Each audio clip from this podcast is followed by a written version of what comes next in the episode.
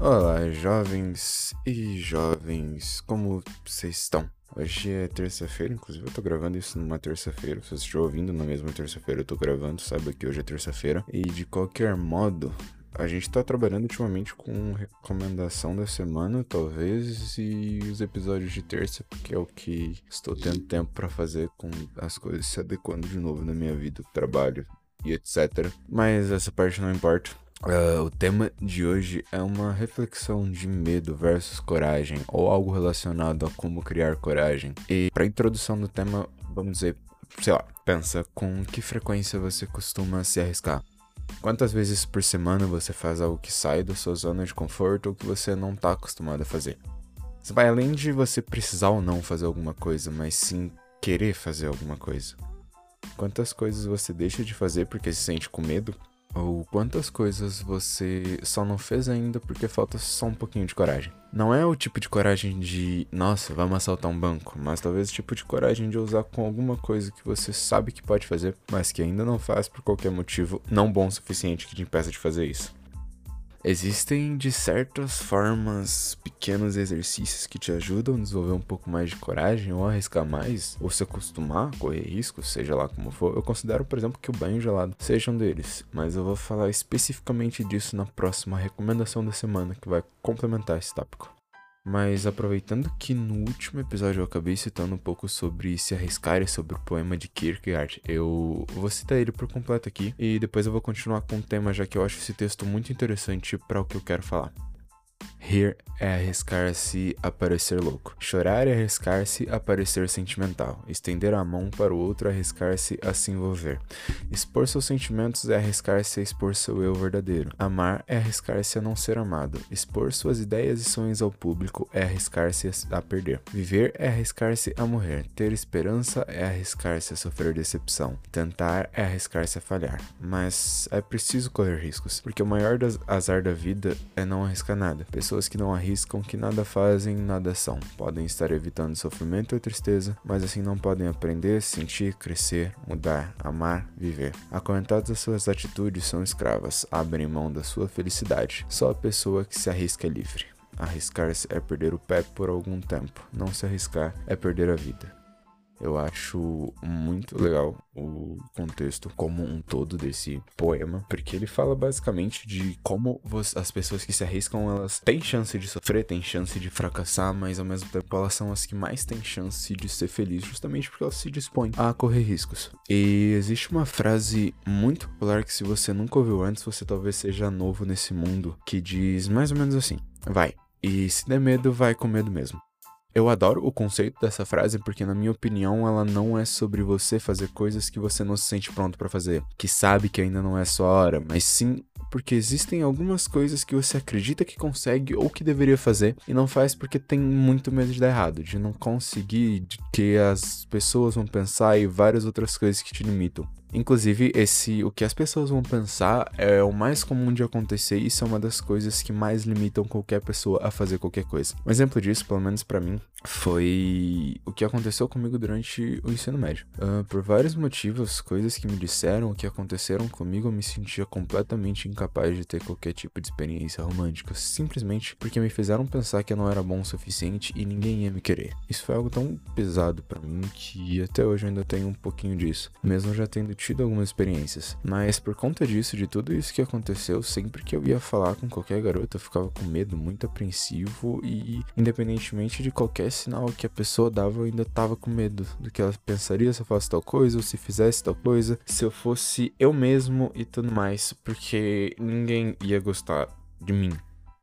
Mas se eu ficasse parado nisso, eu provavelmente não teria saído do lugar com experiências românticas, mas sempre que eu tinha um resquício de medo ou insegurança, eu ia mesmo assim. Não necessariamente porque eu tava me desafiando, não não necessariamente só por isso, mas eu sabia que eu podia tentar e que meu medo era literalmente porque eu não tinha experiência naquilo e me fizeram acreditar que eu não era bom o suficiente. Que talvez na época não fosse bom o suficiente ou algo assim, mas ainda assim foi horrível, eu não recomendo.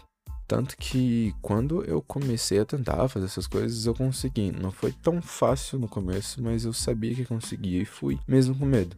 Tá, ok. Esse exemplo ele é bem específico, eu diria, mas vamos abrir um pouco mais o nosso leque de opções então. Você já teve, sei lá, medo de uma entrevista de emprego, apresentação de trabalho, falar em público, já teve medo de fazer uma viagem sozinho ou qualquer outra coisa e só por causa disso acabou não fazendo? Mesmo que planejasse tudo e tudo parecesse certo para você. Ainda assim, o seu medo te impediu de fazer isso.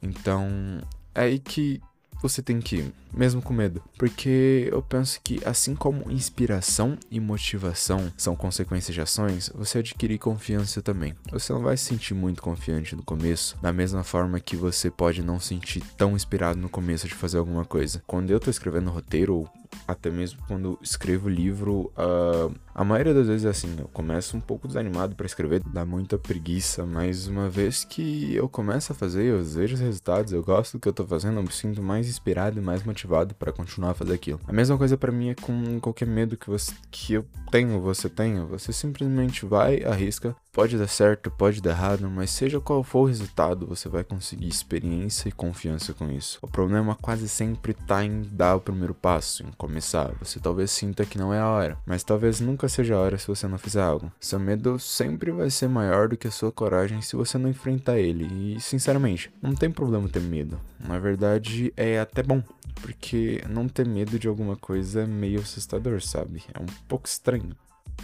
O fato de arriscar não se limita só a grandes coisas. Cada pequena coisa que você pode fazer todos os dias, todas as semanas, uh, você começa a se treinar para arriscar mais e só fazer. Se não der certo, acontece, vida que segue. Se der certo, ótimo, beleza.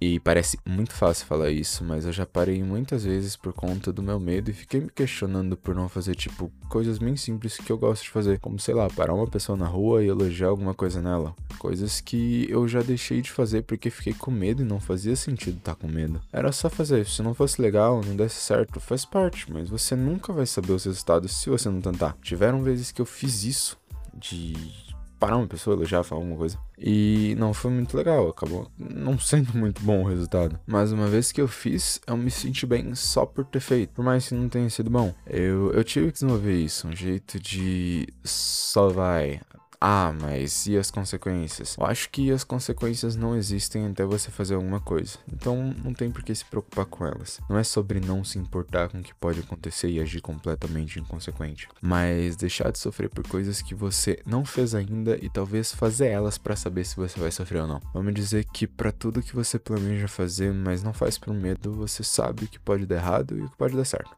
E talvez suas expectativas sejam maiores ou menores, por bom ou por ruim. Mas ainda assim, você imagina imagina resultados. Então você já sabe mais ou menos o que pode acontecer e como lidar com isso, mas talvez só não faça por medo. E com o tempo, eu particularmente comecei a simplesmente fazer. Imagina as consequências? Sim, às vezes dá errado, dá, mas no final da minha vida eu particularmente penso que se for para ter arrependimentos, eu quero me arrepender das coisas que eu fiz e não das que eu deixei de fazer. Porque se eu errar, eu vou ter aprendido algo. Se der certo, posso ser feliz, mas se eu não fazer, aí eu perco de todas as formas possíveis. Isso é algo bem pessoal, eu não gosto muito de expor esse ponto de vista, mas é algo que uma vez que você constrói esse jeito de arriscar, de não se importar tanto com as consequências e lidar com elas depois de acontecer, é, é algo que se torna muito mais simples do que parece, porque quando eu falo disso parece, nossa, é muito fácil você simplesmente fazer, mas é algo que você precisa aprender para depois você conseguir falar como se fosse fácil e, e na prática não é tão fácil assim mas você vai desenvolvendo isso com o tempo.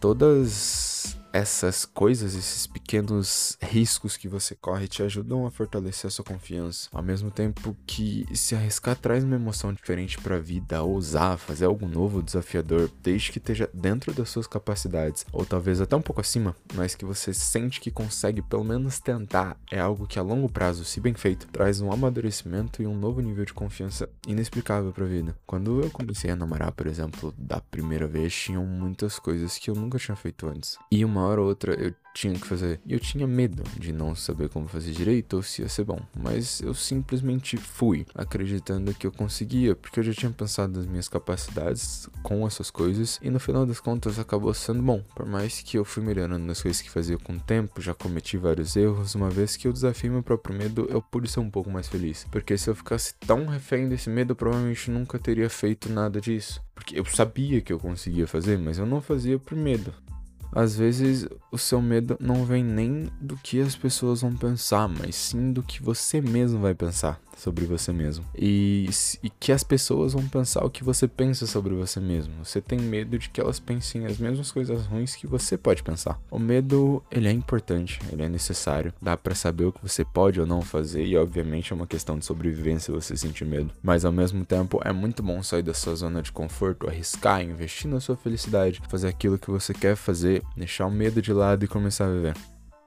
Não é muito difícil você escutar uma história ou outra de alguém que morreu muito cedo, muito jovem, muito de repente não aproveitou a vida. E a gente sempre pensa nessas horas algo como, nossa, como a vida é um sopro e tudo mais. Mas dificilmente a gente pensa em fazer um pouco mais, arriscar um pouco mais por conta disso. Simplesmente porque é muito difícil de acreditar que algo assim vai acontecer com você. Até que aconteça. Mas quando eu falo sobre enfrentar o medo, não chega a ser algo tão drástico como, sei lá, você tem um sonho de morar em outro país, mas tem medo de não dar certo. Mas ainda assim você decide enfrentar seu medo, fala, não, vamos lá, vende tudo o que você tem para ir atrás disso e morar em outro país.